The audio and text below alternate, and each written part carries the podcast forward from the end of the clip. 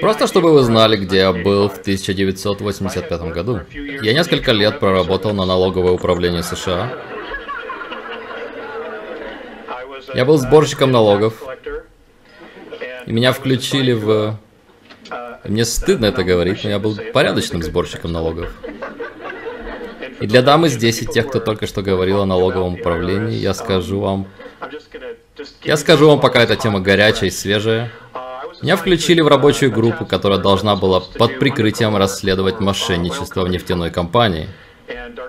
И наше обучение проходило в Вашингтоне, округ Колумбия, и пока я был там, я использовал свой доступ к секретности, чтобы попасть в Национальный архив. И там не разрешается ничего копировать из национальных архивов. Если только у вас нет доступа секретности, который был гораздо выше, чем у меня тогда. Я скажу вам, что, как тот, кто работал на налоговое управление, налоговое управление это пуэрториканский трест. Это трехуровневый трест, я не знаю, какой третий уровень, и он самый главный, но это налоговое управление, пуэрториканский трест, трест номер 62. Я не могу сказать вам, каким был третий уровень, потому что он не был указан. Я передам эту информацию. Отлично, люди должны знать. Также никакие из федеральных законов о подоходных налогах не числятся в федеральном регистре, потому что это не законы, а постановления. Вам также нужно это знать. В общем, я ушел из налогового управления и открыл собственную бухгалтерскую практику. Я начал помогать людям с процедурой уплаты налогов, потому что это не то, что можно узнать, учась в техникуме или университете. Для этого необходима специальная подготовка. Я начал свою практику, я сдал экзамен на сертификат бухгалтера. Пять лет у меня была практика в Беверли-Хиллз и Малибу. Я жил на лошадином ранчо в 280 гектаров, когда контакты возобновились. Теперь, через два месяца после возобновления контактов я прекратил свою налоговую практику. Я просто понял, что большая часть этого была просто враньем. И это уже просто было не для меня. Во мне произошли большие изменения за очень короткое время. Контакты относительно регулярны. Они как физические, так и телепатические. Друзья, часть этой информации будет просвещать, а часть сильно беспокоить вас. Я извиняюсь за то, что буду тем, кто скажет вам, что у нас большие проблемы. И это не федеральное правительство. Это не они. Происходит нечто гораздо масштабнее, и это касается инопланетян, которых интересуем мы как души. Вы можете вспомнить Библию, вы можете вспомнить любые тексты или религию, которую вы исповедуете, но битва добра и зла однозначно происходит. И отчасти это связано с нами и нашей Солнечной системой из-за ее местоположения и минералов, которые встречаются здесь. Агрессоры, и мы поговорим об этом после того, как я покажу вам снимки Луны, им плевать на нас. Мы природный ресурс. Я хочу подчеркнуть это. Мы природный ресурс для них. Им плевать, кто внутри. Им плевать. Что касается федерального правительства, мы смотрели фильм Роб Рой позавчера, и там есть фраза, которая идеально это описывает. Правительство считает правду ложью, которая не была разоблачена. И это действительно так. Это действительно так. Они настолько прогнили, что они думают, что они вообще помнят, что самое главное на данный момент. Окей. Некоторые из вас знакомы с информацией Хогланда. Я считаю, что Ричард молодец. Но я просто поделюсь с вами личным опытом, который у меня был с ним в Лос-Анджелесе. Я выступал в Лос-Анджелесе. Я много выступал по всему западному побережью и в Техасе. И студия Showtime проводила частный показ фильма «Розвелл» в номере отеля. Фильма «Розвелл», который они сняли. И меня пригласили туда. Ричард сидел сзади на стуле. Я ничего не анализирую, я просто делюсь собственным опытом личного общения с ним. Я подсел к нему, посмотрел ему прямо в глаза, и он понятия не имел, кто я такой. Я сказал, Ричард, почему ты не расскажешь людям, что Луна — это искусственный спутник? И он посмотрел на меня и сказал, я еще не готов. Понятно? Это мой личный опыт, и это единственный опыт. Я считаю, что он дает хорошую информацию, но я говорю вам из своего опыта, что он также удерживает информацию. Я не понимаю, почему он ее удерживает. Потому что вы и я, и наши дети, и внуки, и наши правнуки – это то, что стоит на кону здесь. Нам больше некуда идти. Нам негде прятаться. Эта планета наш дом. Это наш дом. Я просто пытаюсь помочь. И у меня только часть пазла, у меня нет всего пазла. Я думаю, что если бы у меня был весь пазл, я был бы давно мертв. Но я поделюсь с вами информацией, которую мне передали, о том, что находится на другой стороне Луны. Я не рассказываю про видимую сторону Луны. Потому что пока правая рука идет сюда, левая делает что-то другое здесь. И левая рука это обратная сторона Луны. Если вы помните фильм «Аполлон 13»,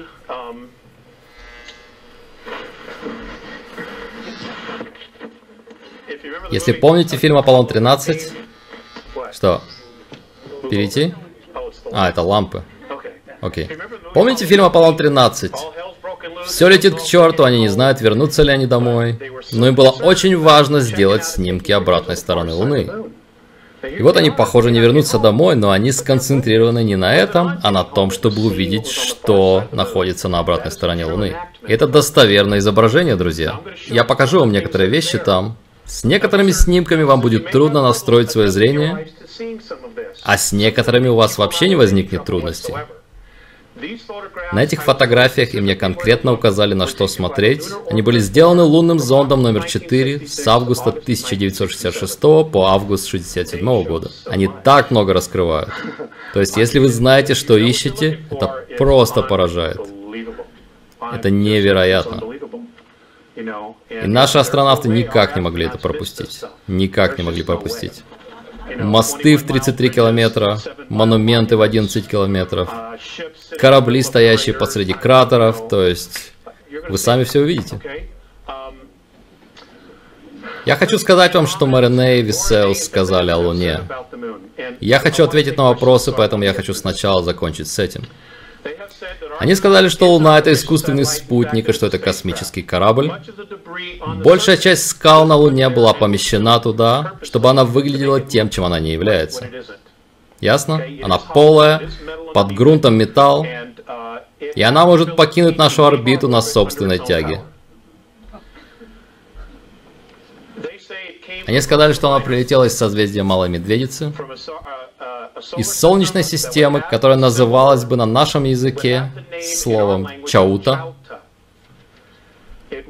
Она была одной из четырех лун, которая вращалась вокруг 17-й планеты. И она была построена, как в Звездных войнах, она была построена на орбите этой 17-й планеты. Затем ее поместили в хвост кометы и транспортировали сюда.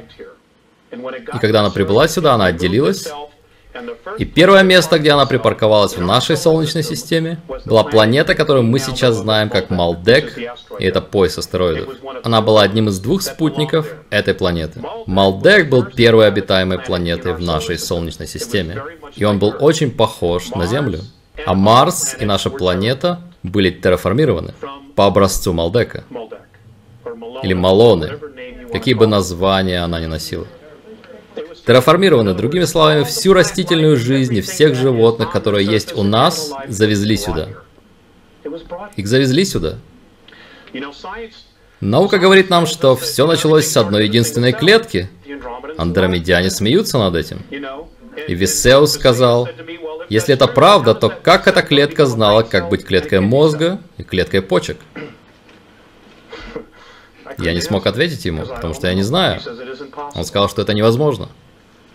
Наша Солнечная система была спроектирована, построена и спроектирована.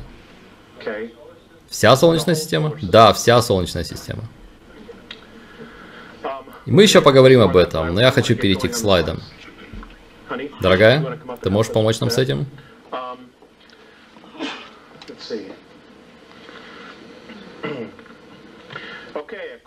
По информации андромедиан, друзья, я хочу, чтобы вы держали ум открытым. Я не прошу вас верить в это, я просто делюсь с вами информацией. Если вы не решите верить этой информации, это нормально. Я прошу вас воспользоваться своей свободой воли. Если это будет слишком для вас, и вы не захотите слушать, я уже проверял, ни на одном из этих стульев нет ремней, вы можете уйти в любой момент. Меня это не оскорбит. Мне и так не нравится этим заниматься. Я бы с большим удовольствием остался дома и занимался семьей. Но я дал обещание, и мы собираемся создать семью. И у меня есть части пазла. Если я ничего не буду делать, то я буду так же виноват, как астронавты АНБ и русские астронавты, которые были на Луне и на Марсе еще в 58 году. Хорошо. Свет, пожалуйста. Включи. Свет. Окей. Итак, наша галактика. Поднимите повыше.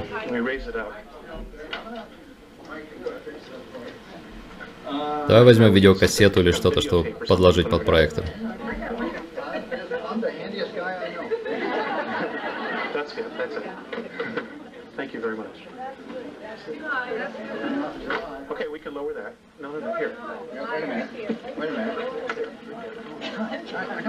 Here. Окей. Окей. Дамы и господа, по информации андромедиан, космические путешествия существуют в нашей галактике уже 4,4 миллиарда лет. То есть мы буквально новички в этом классе. Вот что интересно по поводу нашей галактики, это...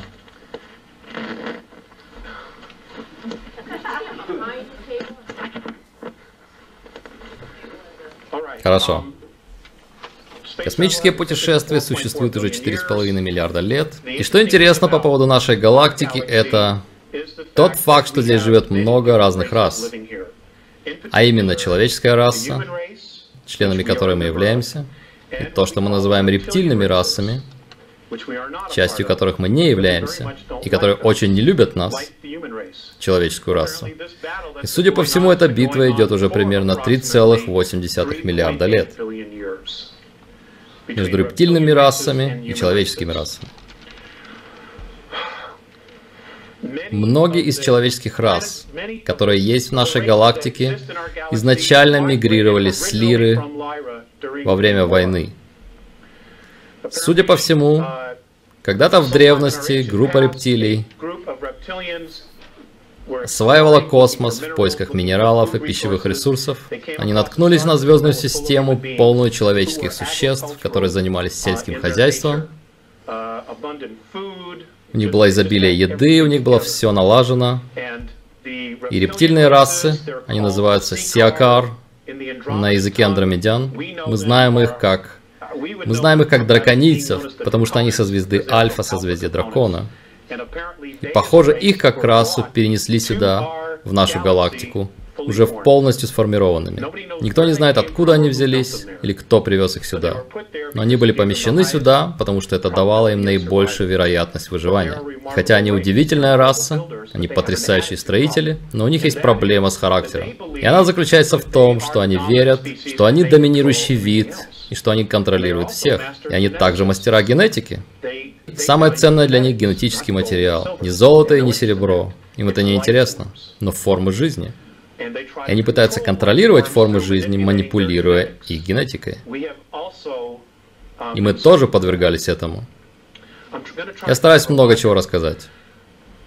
В общем, произошла война, их атаковали. Многие из человеческих рас бежали на, на Антарес, на Плеяды, на Альфу Лебедя, на Андромеду, на Кассиопею, на Сириус, на Процион, повсюду. Они просто разбежались в разные стороны, пытаясь выжить. Следующий слайд, пожалуйста. Вот где наша небольшая область находится. То, что мы видим в небе, вот где это находится. Как вы видите, мы на самом отшибе. Мы в глуши. Это правда. И вот почему нами манипулировали, играли с нами, как с планетой, как с расой. Потому что мы в основном считались незначительными. И примерно пять тысяч лет назад они выяснили, что мы уже не незначительные, и я скажу почему. По словам андромедян, в нашей физической форме прямо сейчас, в нашей генетике, в нашей ДНК содержатся гены 22 инопланетных рас, которые прилетали, модифицировали нас, которые смешивались с нами, баловались с нами, делали все, что можно себе представить. И что каким-то образом все это есть внутри нас. Плюс тот факт, что мы имеем дух. Это то, с чем у серых большие проблемы. Я поговорю также и об этом. И так как мы единственная раса в галактике, содержащая генетику 22 рас, и так как у нас также есть дух, они считают нас королевской кровью. Андромедяне считают нас королевской кровью. И один из факторов, на который они смотрят, и то, что поражает их больше всего, это тот факт, что многие продвинутые расы используют технологии, чтобы создавать вещи, чтобы манифестировать вещи. Андромедяне очень много используют голограммы. Все, что им нужно, они создают голографически, оно физически проявляется, но когда им больше это не нужно, они нажимают выключатель, и оно исчезает. Оно не остается. То есть взять диван у вас дома, если вы уедете на год, этот диван останется на том же месте. Они поражаются, сколько энергии мы вкладываем в создание вещей в своей реальности. Вещей, просто вещей. Маленьких статуэточек, которые вы ставите на полку. Книг, всех этих вещей, которые требуют огромного количества энергии для создания. Они поражены, что у нас есть эта способность. Еще одна вещь, которая их поражает, это то, как легко мы позволяем членам собственной расы голодать, быть бездомными и убивать друг друга. Они вообще не могут этого понять. И уничтожать свою среду. Во время одного опыта я расскажу два случая. Один опыт был с Висеусом. Я только что вступил на борт, и меня завели в комнату, где Висеус смотрел телетрансляцию из Чикаго. И полицейский только что выстрелил в черного мужчину, который убегал от него. А затем полицейский, похоже, подбежал и пытался спасти ему жизнь. Висеус повернулся ко мне и сказал, «Я не понимаю вашу расу. Я не понимаю, почему он сначала пытался убить его, а теперь пытается спасти его. я не смог ему ответить. И, кстати, очень часто я не знаю, что ему ответить. В другой раз я взошел на борт. Я тогда жил в Лейк Arrowhead, и Морене смотрел на серию счетчиков на стене корабля. И на них был показан уровень озона и воздуха, содержание кислорода в нашей атмосфере. И он выглядел опечаленным. Я спросил, в чем дело, и он сказал, разве они не понимают, что все это здесь, потому что они нуждаются в этом? Они не понимают, как мы можем так беспечно уничтожать нашу атмосферу. Теперь, друзья, я хочу поделиться кое-чем с вами. Если бы не было божественного вмешательства, и похоже оно было, 23 марта 1994 года, если бы не было божественного вмешательства, я расскажу об этом. По словам Андромедиан, у нас бы осталось кислорода в атмосфере всего на 41 год. Три с половиной тысячи лет назад они сказали, содержание кислорода колебалось между 35 и 38 процентами между северным и южным полюсами. Сегодня это максимум менее 18 процентов. Те из вас, кто изучал биологию, что случается с человеческим телом, когда уровень газа кислорода падает ниже 15 процентов? Мы умираем, мы задыхаемся. Это реальность, друзья, это реальность. Это не шоу Питера Дженнингса.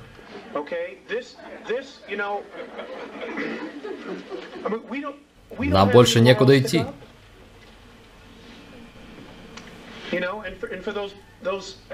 И это то, что мне рассказали. И для тех из вас, кто думает, что будет вознесение верующих, вы будете разочарованы.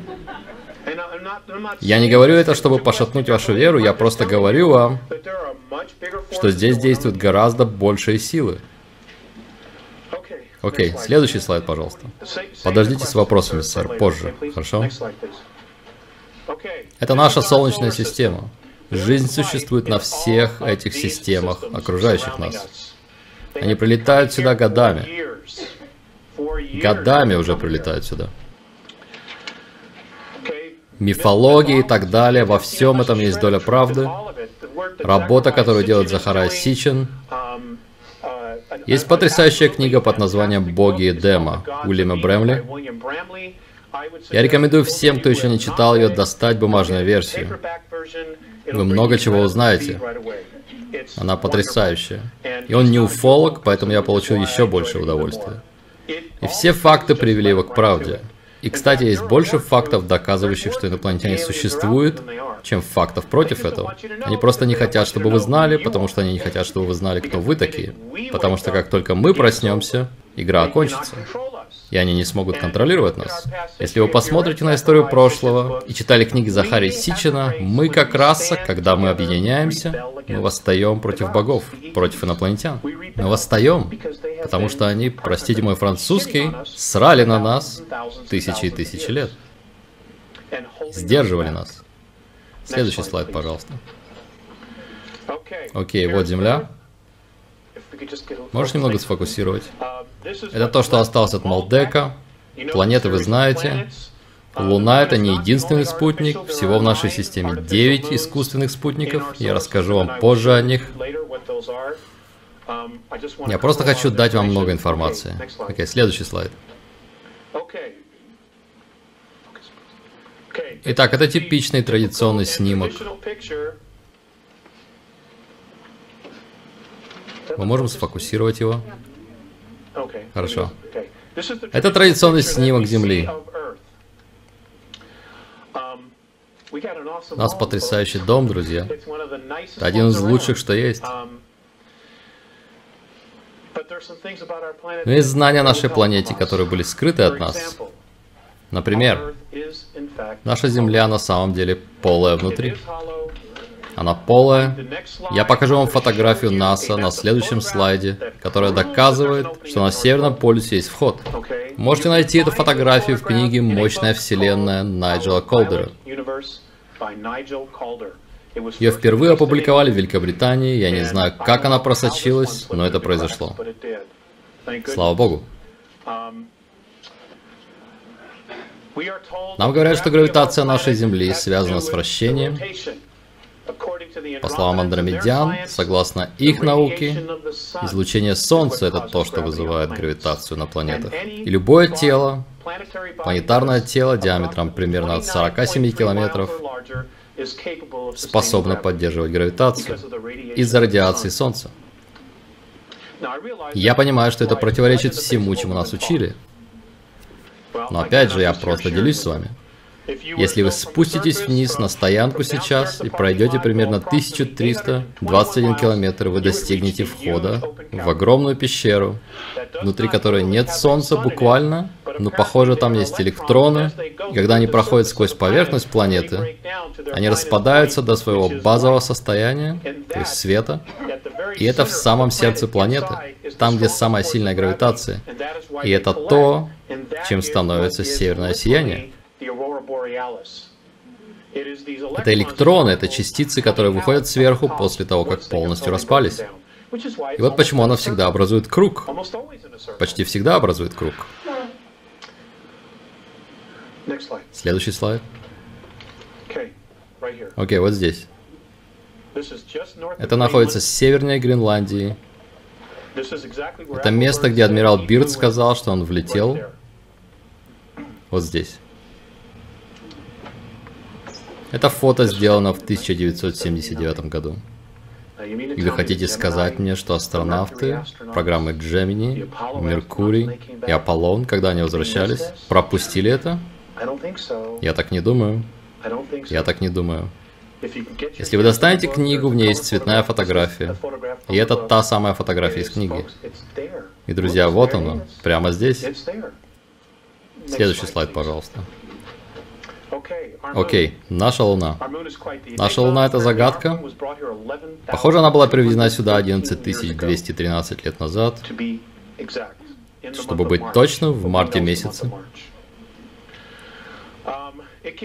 Она прибыла сюда как база, как корабль, несущий инопланетян. Они прилетели сюда для колонизации. И они колонизировали. И, кстати, многие из тех, кто от них остался, живут под землей на нашей планете, на глубине от 160 до 320 километров под поверхностью. И на меня вылили много помоев за то, что я говорю об этом. Но я не собираюсь умолкать. Существа, которые привезли этот спутник сюда, на нашу планету, за последние 25 лет ответственны за исчезновение 31 тысячи детей, исчезнувших с Земли. Я не знаю, обращаете ли вы внимание, но более 100 тысяч детей каждый год исчезают с поверхности Земли. И, друзья, их увозят отсюда. Правительство знает, правительство стран знает, и мы поговорим об этом. Мы поговорим об этом. Следующий слайд, пожалуйста. Итак, действительно ли там были наши астронавты? Я знаю, много говорят, что они не были там из-за противоречий на снимках. Многие снимки были сфальсифицированы, потому что на снимках, которые сделали астронавты, было полно всяких вещей. Они не смогли бы скрыть это. И да, они правда были там. И да, они сделали манипуляции, вставили и убрали вещи со снимков, чтобы все выглядело как сейчас. Поэтому нужно включать здравый смысл, когда мы смотрим на эти вещи. Следующий слайд, пожалуйста. Видели ли наши астронавты что-то? Однозначно. Морене сказал мне, что только у одного правительства США есть 53 тарелки, базирующиеся на обратной стороне Луны. Я покажу вам, где именно они находятся. Это есть на одном из слайдов. Они видели это, но им сказали молчать. Многие астронавты, которые смотрели на Луну, замечали, что многие луноходы и транспортеры, на которых они ездили, просто исчезли, и больше там нет. Они же не могли просто улететь оттуда. Теперь на Луне есть гравитация. Особенно на обратной стороне Луны есть гравитация. Морене сказал мне, что если встать на дно кратера Коперника, то гравитация там такая же, как в Чикаго. Как будто вы стоите в Чикаго. Потому что, опять же, это не вращение, а солнечный свет. Радиация Солнца, которая создает гравитацию. Это то, что они говорят. И наша Луна не вращается вокруг своей оси. Она вращается вокруг Земли, но мы видим только одну ее сторону, или 59%. И, кстати, наша Луна — это единственный спутник, кто ведет себя так. Единственный. Следующий слайд. Это взято из журнала National Geographic. Это было в начале 50-х годов. Это была идея НАСА о том, как будут выглядеть базы на Луне. И они действительно сделали это и построили все это в феврале 1958 года. Поэтому, когда Кеннеди сказал, что мы отправим человека на Луну, то часть нашего правительства, а именно АНБ, уже было там. Они уже находились там. Друзья, мы мало слышим о русской космической программе, но я скажу кое-что. Они очень важный игрок. И они также находятся здесь. И они не работают на нас, как и АНБ. Они работают на международных банкиров, которые являются новым жречеством для инопланетян. И мы поговорим об этом. Следующий слайд. Окей, по словам Андромедиан, там было 9 больших городов под куполами на Луне. На этой стороне и на обратной. И в них находились 5 миллионов инопланетян в какой-то период. Там была вода, была растительность и все, что им нужно. И это покрывало территорию в сотни километров. Когда Ричард показывает фотографии обломков, столько-то миль в высоту, 9, 10, 15, сколько бы там ни было, он прав, он абсолютно прав. Но там гораздо больше всего. Следующий слайд.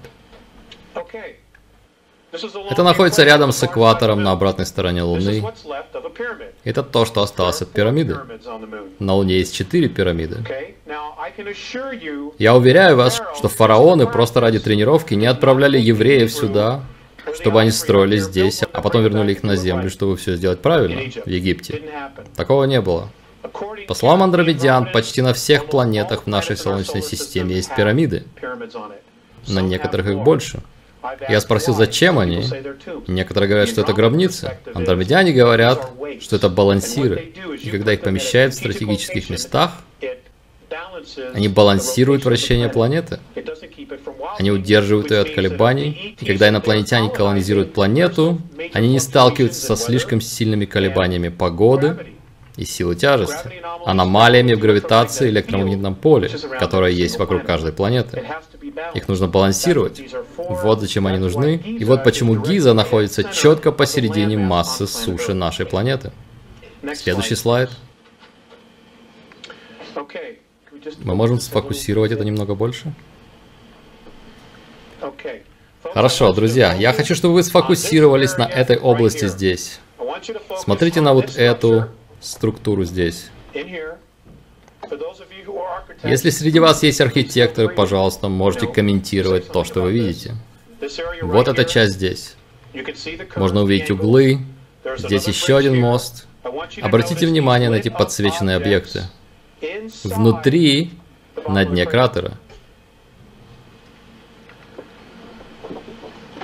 Мы посмотрим еще ближе.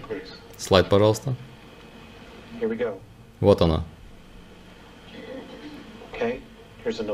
Вот еще один мост. Судя по всему, здесь живут инопланетяне с Ориона. Мне сказали, что это купола.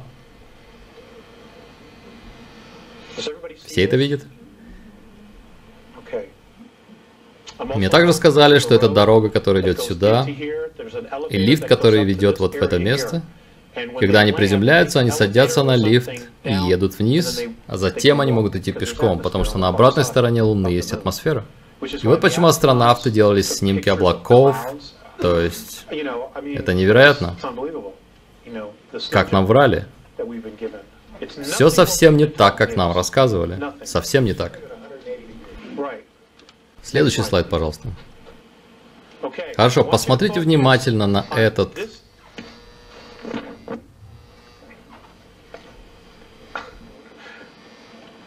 Тогда выключи одну. Посмотрите внимательно на вот эту часть здесь. Я знаю, что это может быть трудно, но у меня есть приближенный снимок. Это кратер, есть структура или строение, которое идет вокруг него. Вы видите солнечный свет, светящий сюда. Вы видите, как он светит здесь внизу. И вы видите, что это находится в тени. Вот это строение здесь. Это мост длиной 34 километра. Следующий слайд. Здесь.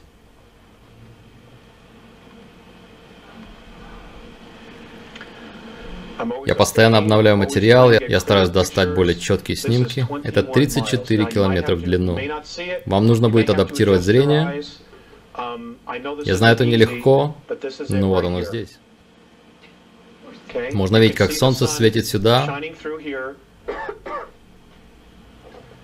Мы этого не строили. Как наши астронавты могли это пропустить? 34 километра. Это как отсюда почти до Болдера. Следующий слайд. Окей. Посмотрите на это. Просто лежит отдельно. Это снял лунный зонд в 66 году. Следующий слайд. Разве не забавно, что нам говорят, что кратеры образовались от ударов метеоритов или бесконечной бомбардировки метеоритами? И мне это нравится. При этом у нас есть целые горы прямо посреди этих кратеров. Многие из них даже выше, чем стенки кратеров. Друзья, это просто невозможно.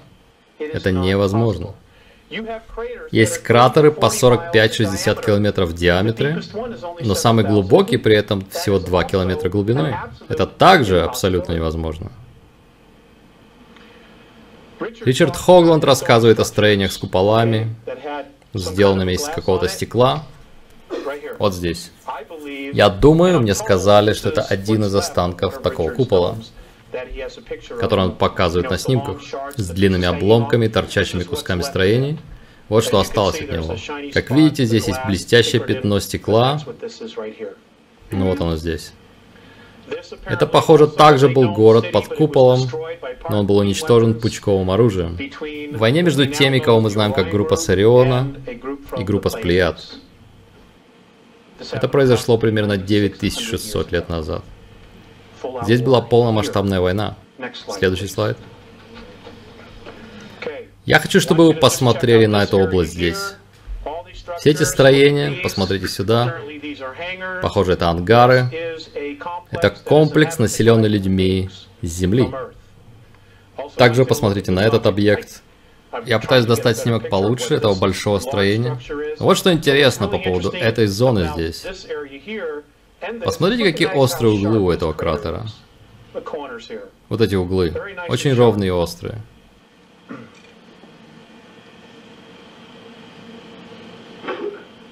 Следующий слайд.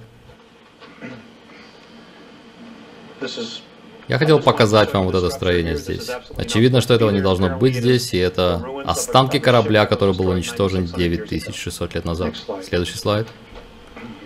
Обломок.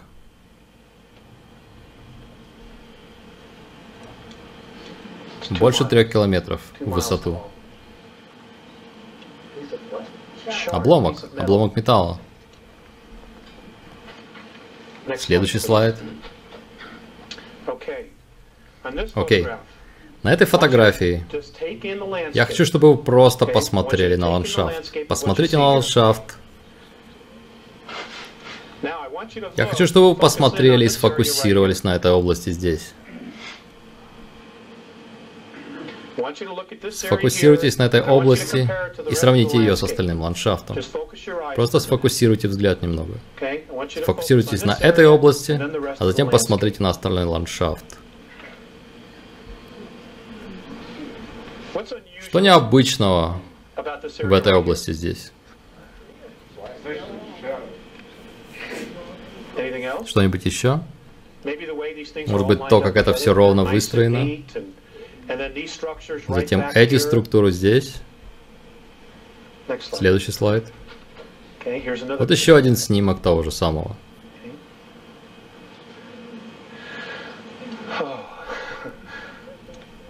Там есть монумент, который отбрасывает тень. Вот этот? Нет, это моя стрелка. Это моя стрелка. Окей. Это область здесь, как мне сказали, Весеус и Марене оба. Это база, которая была построена США русскими и британцами при поддержке банкиров, используя технологии, которые были даны этой элите, этим правящим семьям серыми в 1954 году. Они здесь уже долго, и это считается курортом. И это не курорт Клабмед.